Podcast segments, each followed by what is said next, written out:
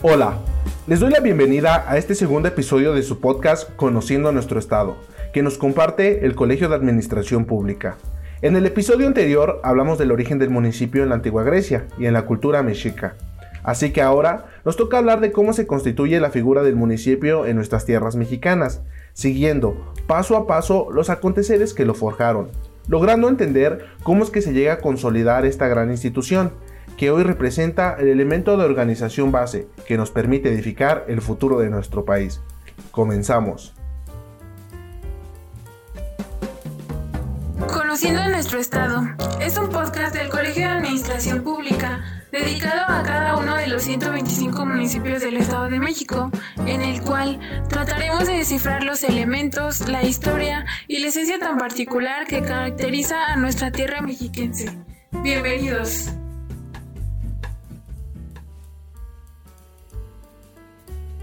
Todo se remonta a 1519, cuando Hernán Cortés desembarcó en Costa Verde, en la actual Veracruz, donde éste tuvo la necesidad de crear un asentamiento para empezar con sus objetivos de reconocimiento en estas tierras que eran desconocidas para él. El 22 de abril de 1519 es un día muy especial para todos aquellos que gozamos de la historia del municipio, ya que sería esta fecha en la que Cortés fundaría el primer ayuntamiento en todo el continente americano, al cual nombró Villarrica de la Veracruz. Villa porque sería como las que había en España, rica por todos los presentes de riqueza que Moctezuma le ofreció en el puerto cuando recién habían arribado, Vera que significa que es verdadera, y Cruz porque el día de su llegada se festeja el Viernes Santo y se rendía tributo a la cruz donde falleció Cristo.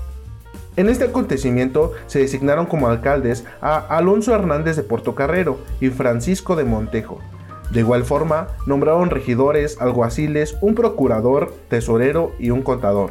Así quedó instaurado un asentamiento que se convertiría en el primer ayuntamiento de la Nueva España y por lo tanto de América. Más adelante, con la caída de Tenochtitlan, capital del imperio mexica, se fundó el segundo ayuntamiento del continente y el primero de carácter metropolitano en Coyoacán. Con el tiempo, la milicia se encargaría de establecer una división territorial, que más tarde se convertirían en provincias, que estaban conformadas por pueblos, que tenían una cabecera, llamada Alcaldía Mayor, que obligaba a los pueblos a establecer un cabildo o consejo municipal. Posterior a la conquista se instauró el cabildo como una forma organizacional y administrativa, y se clasificaba en dos tipos. Una que estaba constituida solamente por españoles y otros que estaban conformados por personas indígenas, a la cual se le denominó República de Indias. Estos tenían diferentes funciones a su cargo, entre las cuales la República de Indias se encargaba de recaudar y entregar tributos a los españoles, distribuir el trabajo para construcciones o tareas agrícolas, cooperar en el proceso de evangelización, además tenían la facultad de castigar en materia penal a los delincuentes. Por otro lado, las funciones de los cabildos españoles eran diferentes, y estas eran la facultad de ejecución de la justicia. Los alcaldes eran los encargados de la administración, los regidores a las obras públicas. Además, el ayuntamiento era la autoridad competente que reglamentaba las actividades de los trabajadores. Los cabildos españoles aprovecharon la antigua división territorial del calpulí indígena para construir los nuevos ayuntamientos, sirviéndose de algunas formas de organización intermediaria, como la encomienda o las reparticiones, entre otras situaciones, los primeros ayuntamientos españoles sirvieron como base de operaciones para profundizar la conquista y acelerar el proceso de colonización territorial. De 1550 a 1570, la Nueva España se dividió en 40 provincias, encabezadas por un alcalde mayor. Todo cambió con la promulgación de la Constitución de Cádiz, el 19 de marzo de 1812, pues es en esta Carta Magna donde se establecen nuevos elementos que darían forma al Estado mexicano como lo conocemos. En primer lugar, este documento reconocía la integración obligatoria de ayuntamientos en aquellos lugares de la Nueva España en donde radicaran más de mil personas, de esta forma, el ayuntamiento, representado por un alcalde, regidores y un síndico, tendría bajo su cargo las atribuciones administrativas, siendo las más importantes el orden público, las obras públicas y las cárceles municipales. En esta constitución también se sientan las bases de la elección popular, ya que desde su promulgación se estableció el ejercicio del voto, aunque en esta el votante elegía a los electores, que a su vez se encargarían de elegir a los miembros que conformarían el ayuntamiento. Y para tener acceso a este derecho se requería ser hombre, tener la mayoría de edad y tener un modo honesto de vivir, con la excepción de descendientes africanos, frailes y presos donde no importaba la casta social, solo que se cumplieran los requisitos señalados por la Constitución para poder votar. Aunque este proceso no se llevaría a cabo en los años venideros por los estragos de la Guerra de Independencia. Más adelante, en 1824, se aprobó el Acta Constitutiva de la Federación, estableciéndose que la nación mexicana adoptaría para su gobierno la forma de república representativa, popular y federal, reconociendo 19 entidades federativas, 4 territorios y un distrito federal, sede de los poderes de la Unión. Al no hacerse referencia a la forma del municipio, se otorgó plena libertad a las entidades federativas para organizar libremente sus gobiernos y administraciones, rigiéndose aún los municipios por la legislación de la Constitución de Cádiz. Posteriormente, la Constitución de 1857 hace referencia indirecta a los municipios como entidades territoriales, donde se entiende que estos son espacios físicos, constituidos por territorio, población y con autoridades que lo gobiernen. Pero fue hasta febrero de 1917, fecha sumamente especial, cuando se presentó el decreto que daría origen al artículo 115 constitucional, en donde se establece la consolidación constitucional del municipio libre, en donde se garantiza no solo la libertad política, sino que también le daría autonomía sendaria para atender sus necesidades. El municipio libre se estableció como la base de la división territorial y de la organización política y administrativa de las entidades federativas, sentando las siguientes bases. Cada municipio sería administrado por un ayuntamiento de elección popular directa, sin autoridad intermediaria entre este y el gobierno del estado.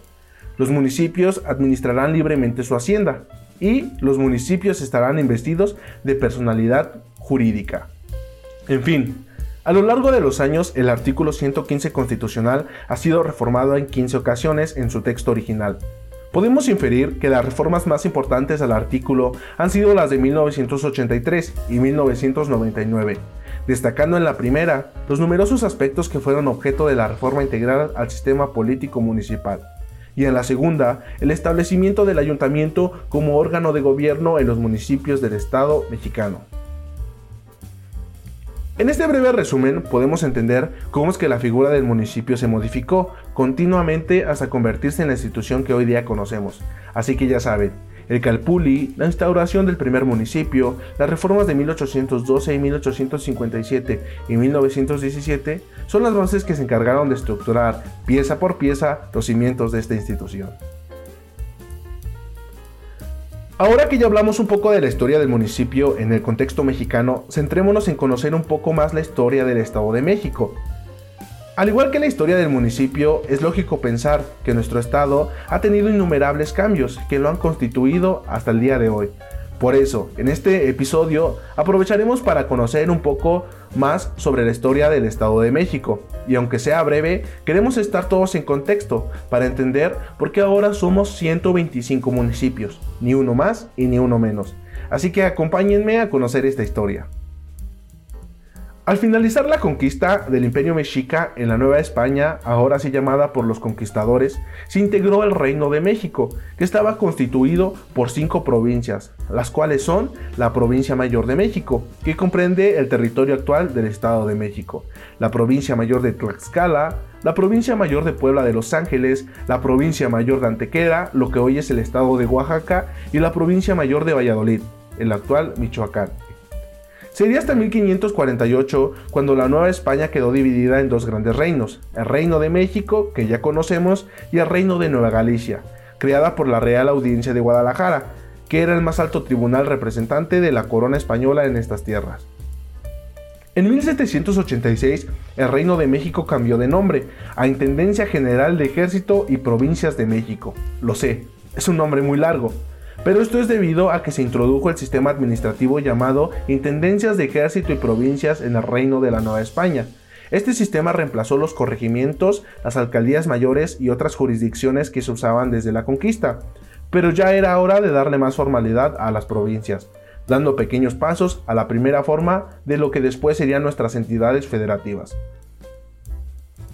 Con la consumación de la independencia, la provincia de México, ahora así llamada comúnmente, aparecía como parte integrante del territorio nacional por el Congreso Constituyente Mexicano de 1821. Aunque el acontecimiento más emblemático viene a continuación, y este sería el 2 de marzo de 1824, cuando se considera la elección del Estado de México como un Estado libre, independiente y soberano, siendo José Ventura Melchor Siriaco Eca y Musquiz de Arrieta, mejor conocido como el general Melchor Musquiz, el primer gobernador de nuestro estado. El Estado de México poseía una gran extensión territorial que abarcaba de lo que hoy es Guerrero hasta Hidalgo.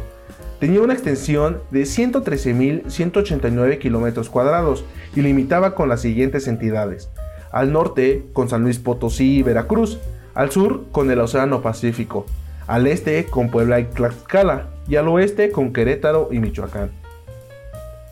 La legislatura estatal de 1848 consintió la creación de un nuevo estado, cediendo una buena parte de su territorio, a lo que hoy es todo el estado de Guerrero.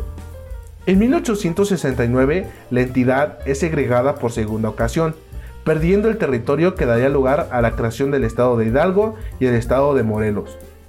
Un dato interesante es que el Estado de México originalmente contaba con una superficie territorial de 113.189 kilómetros cuadrados.